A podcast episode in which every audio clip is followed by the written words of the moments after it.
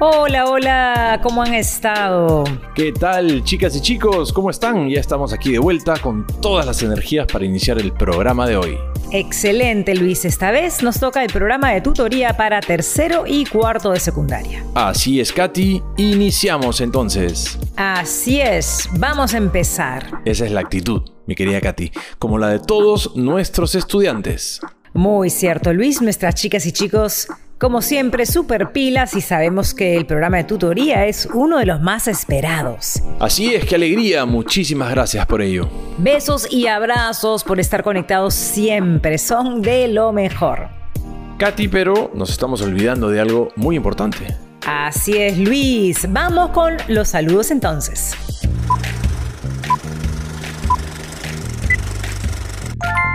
Hola, soy Flor de Fátima Nicole Nina Falcón de la Institución Educativa 4317 San Antonio de Padua.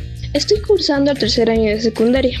Mi colegio está ubicado en el distrito de Chachas, provincia de Castilla, departamento de Arequipa. En este tiempo de pandemia lo estoy tomando con responsabilidad y precaución.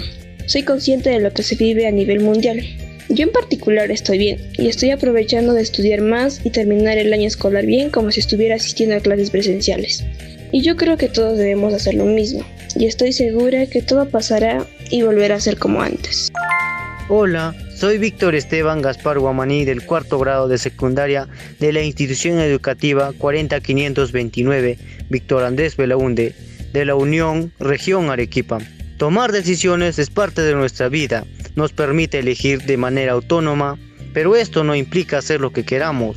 Decidir responsablemente implica prever las consecuencias de nuestros actos, por ello, nuestras decisiones como adolescentes deben conducir al bienestar nuestro y al de la sociedad, buscando proteger siempre la salud física y mental, unidos en busca del bien común. Hola, soy Teresita Caterín Urquizo Rengijo, tengo 14 años. Soy estudiante del tercer grado de secundaria del Colegio Nacional Yarinacocha, región Ucayali. En estos tiempos de pandemia es muy importante tener una buena convivencia con nuestra familia ya que de ello dependerá nuestro estado emocional. Actualmente no debemos bajar la guardia, debemos seguir cuidándonos, practicando todas las recomendaciones del Ministerio de Salud, enfocándonos en nuestra educación y salud, que son los pilares para el éxito.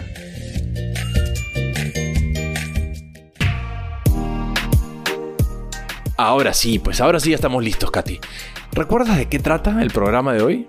Claro que sí, Luis. Hoy vamos a hablar sobre la importancia de la participación para fortalecer los vínculos con la comunidad, a fin de contribuir a los cambios que ésta necesite.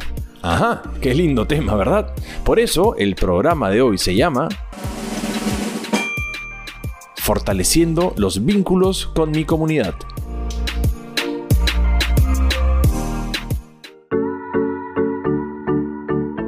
Bueno, ahora sí, y estamos listos para comenzar. Así es, Katy. Para ayudarnos a introducirnos en este tema del día de hoy, contamos con la participación de Loanis. Ella es una estudiante de cuarto grado de secundaria en la región de Piura. Escuchemos qué nos tiene que contar. Oh, perfecto. Pongamos mucha atención. Hola, mi nombre es Ioannis. Verán, el día de hoy quería comentarles algo que me parece importante compartir con las y los estudiantes de tercero y cuarto secundaria como ya sabemos, el contexto en el que vivimos nos ha puesto un reto muy grande, pero poco a poco, con mucha responsabilidad y resiliencia, estamos saliendo adelante.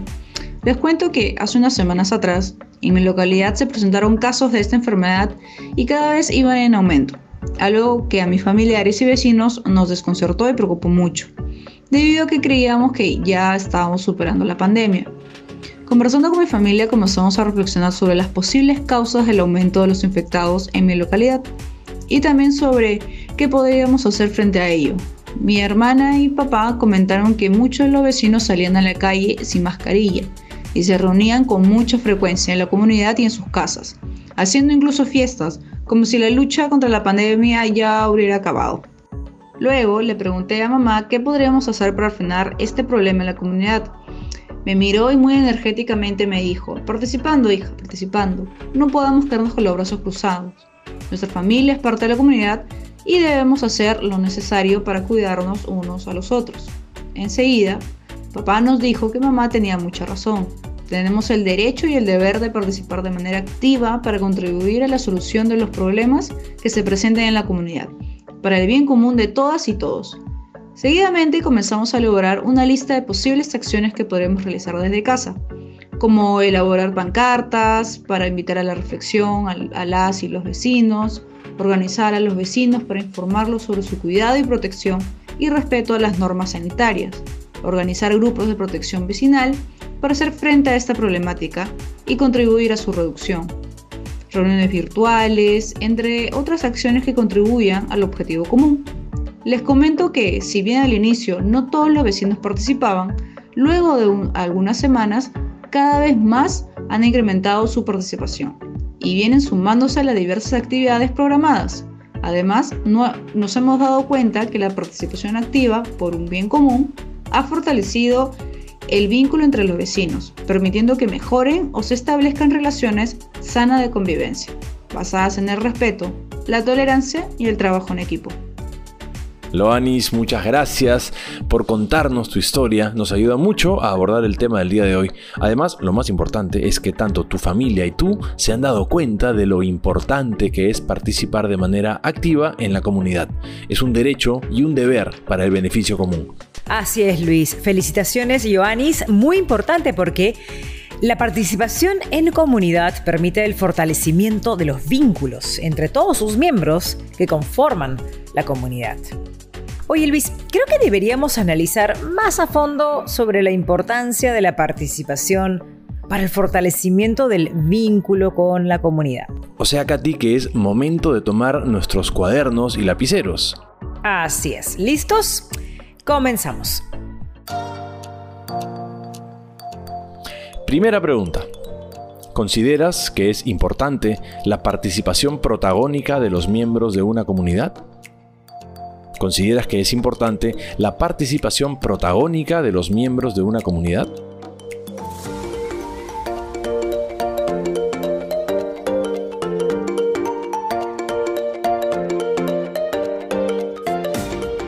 Segunda pregunta.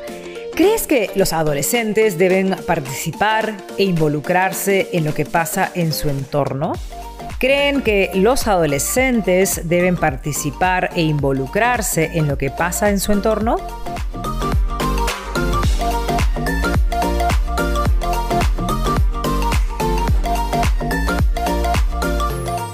Tercera pregunta. ¿Consideras que la participación en comunidad permite fortalecer los vínculos entre sus miembros? ¿Consideras que la participación en comunidad permite fortalecer los vínculos entre sus miembros?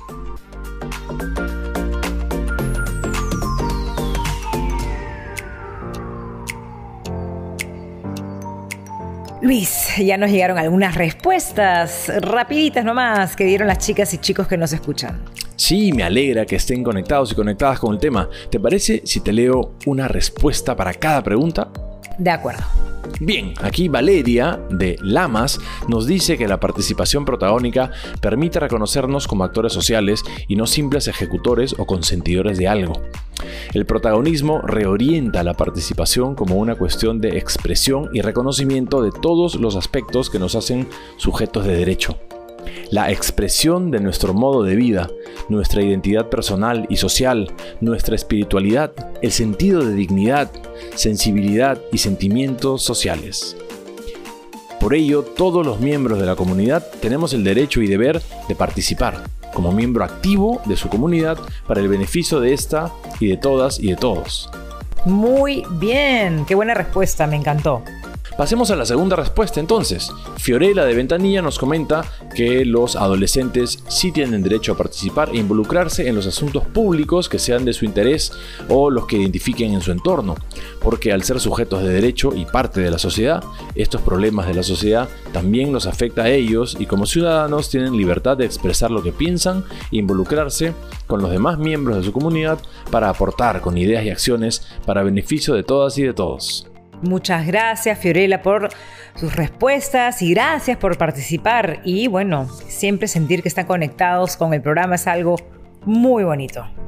Y para la última respuesta tenemos a Juanjo de Tumbes, quien nos dice que a través de la participación en su comunidad ha podido establecer fuertes vínculos con sus vecinos, lo cual ha permitido construir relaciones saludables basadas en el trabajo en equipo, la cordialidad y el respeto. Bravo, bravísimo. Chicas y chicos, tengo que decirlo, estoy muy orgullosa de ustedes. Cada día que pasa van mejorando mucho en su capacidad de reflexión sobre nuestra realidad o sobre nosotros mismos. Además, sobre cómo podemos crecer como personas al conocernos a profundidad y contribuir a que otras personas también puedan mejorar.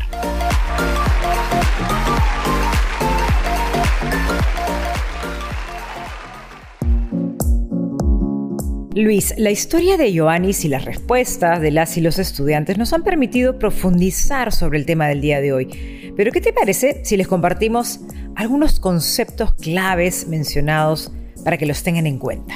De acuerdo, Katy, es muy importante que las y los estudiantes amplíen sus conocimientos con algunos conceptos y recomendaciones claves que nos permitan seguir profundizando en nuestros aprendizajes del día de hoy, como por ejemplo, participación protagónica, es la participación consciente y autónoma de las personas, facilita la interacción entre los actores sociales que intervienen en una comunidad, quienes a través de sus acciones y acuerdos buscan lograr mejorar los contextos de manera sostenible, garantizando derechos individuales y colectivos.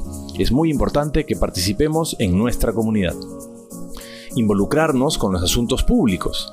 Los asuntos públicos son aquellas problemáticas sociales que involucran a todas las personas, estos asuntos se ponen en discusión a fin de que las personas planteen alternativas desde diversos puntos de vista, buscando llegar a consensos orientados al bien común.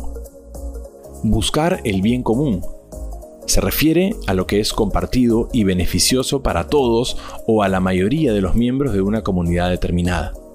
Esto se logra mediante el ejercicio de la ciudadanía, la acción colectiva y la participación activa en el ámbito de la política y el servicio público. Establecer vínculos es la relación que provee confianza, seguridad, protección y respuestas pertinentes a las necesidades e intereses de las personas. Permiten interacciones con el entorno para desarrollar la autonomía y posibilitan la búsqueda del bien común y la construcción de relaciones saludables libres de violencia.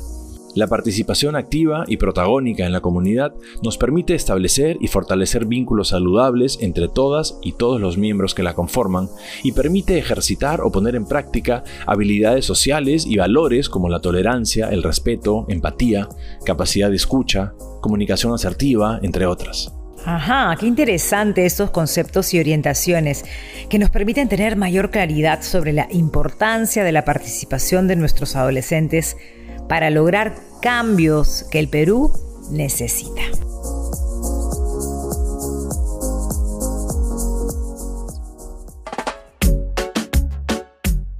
Excelente lo que nos mencionas, Katy. Tienes razón, todos podemos hacerlo o practicar estas recomendaciones, no son nada complicadas. Además, nos van a permitir desarrollar nuestra inteligencia emocional.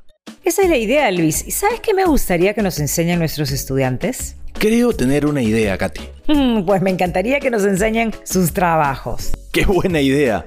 O sea que hemos llegado al momento de poner en práctica lo aprendido. ¿Qué actividad dejaremos hoy?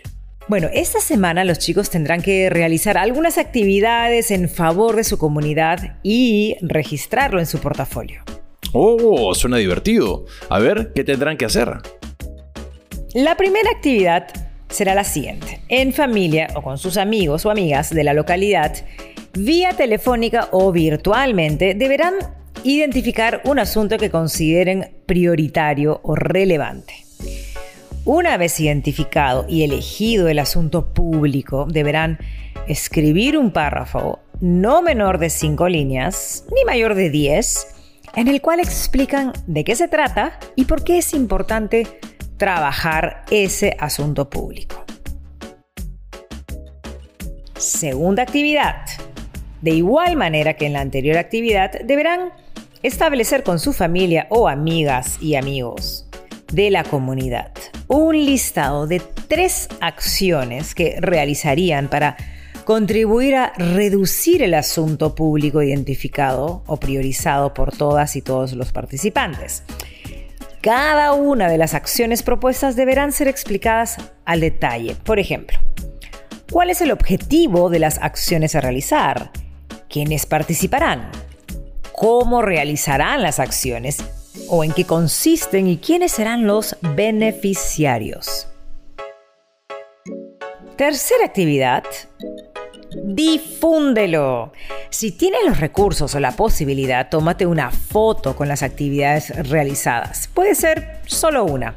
Y compártela en tus redes para motivar a más chicos y chicas como tú a realizar acciones similares en su comunidad. Katy, qué importante el tema trabajado y qué bonita actividad. Sí, es muy importante promover la participación protagónica en nuestra comunidad para fortalecer los vínculos y establecer una sana convivencia con las personas que interactuamos en el día a día. Exactamente, ya quiero ver esos portafolios. Sí, ¿y los pueden decorar? Sí, pueden usar fotos, stickers, dibujos o recuerdos que tengan en sus casas. Es un álbum de la amistad. Usen toda su creatividad. Luego será un recuerdo para ustedes. Un recuerdo para toda la vida.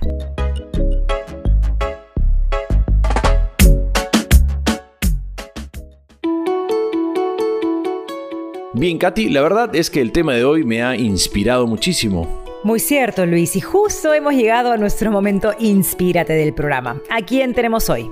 El día de hoy nos acompaña Daniel Sangama Panduro. Él es especialista de tutoría y orientación educativa del Minedo. Te escuchamos, Daniel.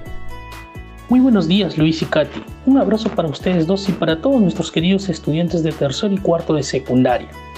El día de hoy quería compartir con ustedes la historia de un movimiento de niños, niñas y adolescentes peruanos que luchan por conservar la lengua de su comunidad, el Cucama de la Amazonía. Estos chicos son de Nauta, Loreto, y se dieron cuenta que su lengua cucama se estaba perdiendo porque ya no hablaban ni la utilizaban en sus relaciones diarias ni en su familia, ni en la escuela o con sus amigos. Entonces se organizaron y comenzaron a crear canciones para generar conciencia en su comunidad sobre la importancia de mantener viva su lengua. Y la verdad es que todo fue un éxito. Ahora se han formado un vínculo fuerte entre todos sus miembros. Estas canciones en cucama y en castellano han permitido revalorarse como individuos y como comunidad. Además nos han permitido conocer más sobre ellas y ellos, sobre cómo viven en su comunidad y revalorar su historia y cultura.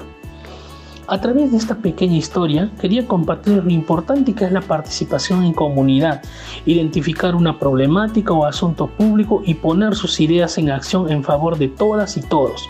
Los adolescentes tienen la oportunidad de participar ahora a través de un concurso que el Ministerio de Educación promueve y lleva como nombre Ideas en Acción y tiene por objetivo promover la participación e involucramiento de las y los estudiantes en asuntos públicos de su interés a fin de que puedan elaborar proyectos participativos que contribuyan a su interés y, que puedan reducir en las problemáticas en su comunidad. Este concurso ha logrado establecer y fortalecer vínculos fuertes entre las y los estudiantes en su comunidad, ya que a través de su participación protagónica han logrado ser reconocidos como sujetos de derechos y agentes de cambio. Cuando puedan, googleen Ideas en Acción en YouTube y verán muchos proyectos creativos de estudiantes a nivel nacional buscando contribuir al cambio de su entorno o contexto. Muchas gracias y espero que esta historia los inspire a seguir aportando al cambio en su comunidad. Muchas gracias por tu participación, Daniel. Ahora mismo me pongo a buscar. ¡Qué súper!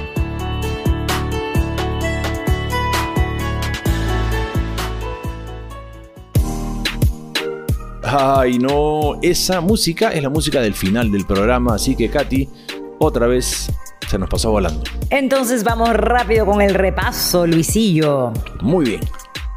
Hoy hemos hablado sobre cómo la participación protagónica nos permite fortalecer o establecer los vínculos con nuestra comunidad. Cierto, Luis, la participación es un deber, pero sobre todo un derecho que debemos ejercer en beneficio de todas y todos Interactuar con las y los miembros de nuestra comunidad permite la construcción de relaciones saludables basadas en el respeto, buen trato, además de poner en práctica habilidades socioemocionales como la tolerancia, comunicación asertiva, empatía, el trabajo en equipo, entre otras. Todo ello fortalece el vínculo con la comunidad, ya que las actividades a gestionar tienen por objetivo buscar el bien común. Ahora sí, chicos y chicas, no dejen de participar para fortalecer los vínculos con su comunidad, promoviendo la sana convivencia y el establecimiento de entornos saludables. No olvides que el esfuerzo que realizas hoy te permitirá afrontar positivamente todo obstáculo que se te presente a lo largo de la vida. Les mandamos un fuerte abrazo a la distancia, que tengan una linda semana. Chao. Chao.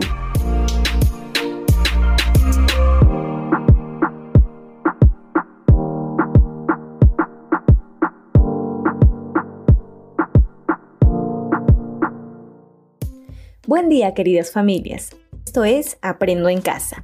Hoy les compartiré pautas sobre cómo generar un ambiente cálido y de respeto en sus hogares, a través de acuerdos, rutinas y responsabilidades, sobre todo en esta etapa de aislamiento social.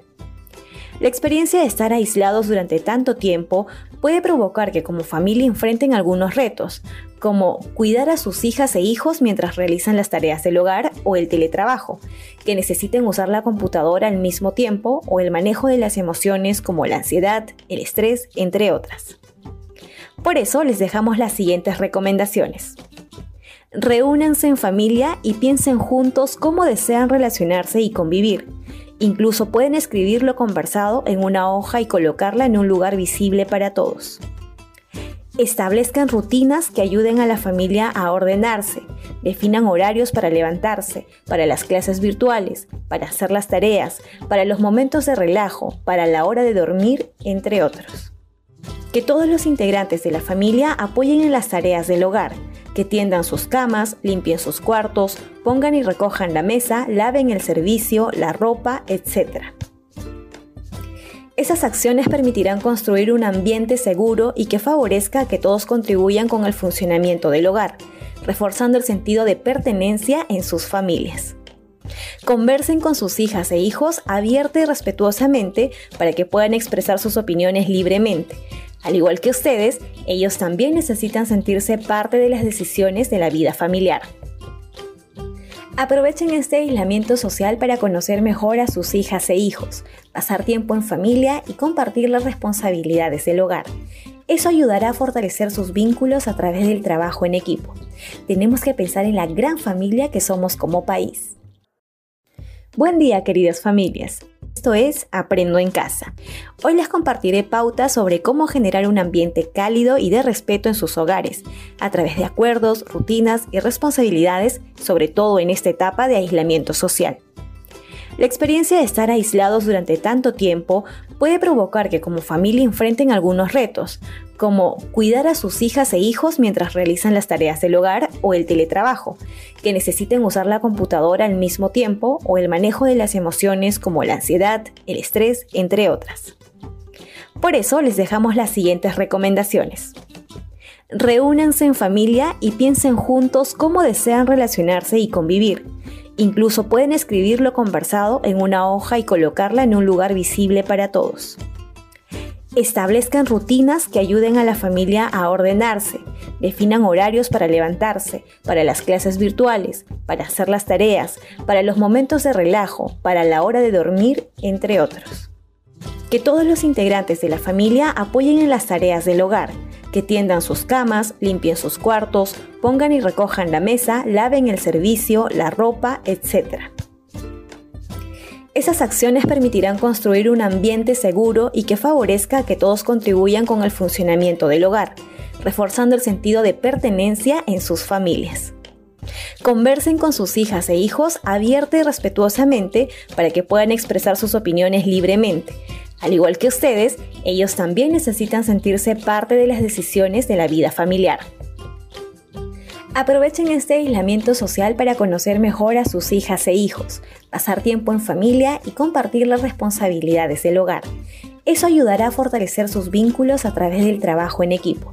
Tenemos que pensar en la gran familia que somos como país. Con el apoyo de UNICEF.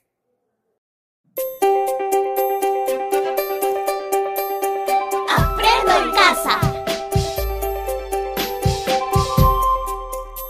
Ministerio de Educación. Gobierno del Perú. El Perú primero.